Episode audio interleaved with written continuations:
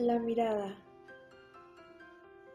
La mirada se define como el mirar a la otra persona en o entre los ojos, o más generalmente en la mitad superior de la cara.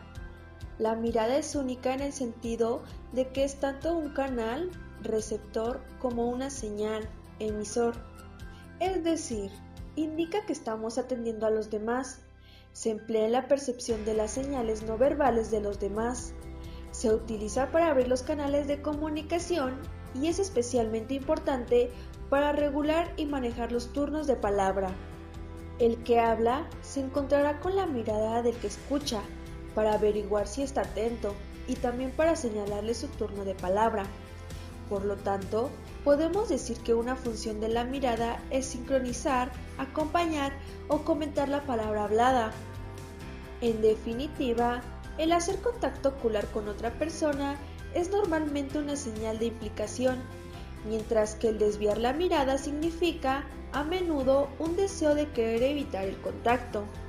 Así, por ejemplo, al pedir que nos atienda un camarero muy ocupado, el hacer contacto ocular con la otra persona crea una mayor implicación entre las dos personas y es más probable que el camarero nos atienda. Una consecuencia de esta reducción del contacto ocular es que la conversación se vuelve difícil o imposible, ya que sin mirar a la otra persona es difícil poder conversar.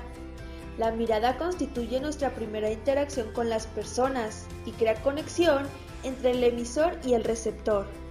Cada mirada a uno de los integrantes del público es una oportunidad de cautivar, de seducir, de convencer, de hacer que se sientan implicados, decirles, ¿me importas? En definitiva, da credibilidad a tu mensaje. La mirada es clave para transmitir y comunicar el mensaje tal y como queremos que sea interpretado, de modo que algo que parece tan sencillo puede resultar realmente complicado, y para los que el contacto visual es menos sencillo de lo esperado. Aprovechemos el momento mientras esperas para empezar a hablar. Empieza a prestar atención a tu público. Una vez comiences a hablar, no dejes que la mirada se pierda en el vacío, ni te limites a abarcarlo de forma general, sino individualiza rostros concretos repartidos por todo el auditorio de manera que te permita recorrer la sala, exponiendo el mensaje a cada una de ellas.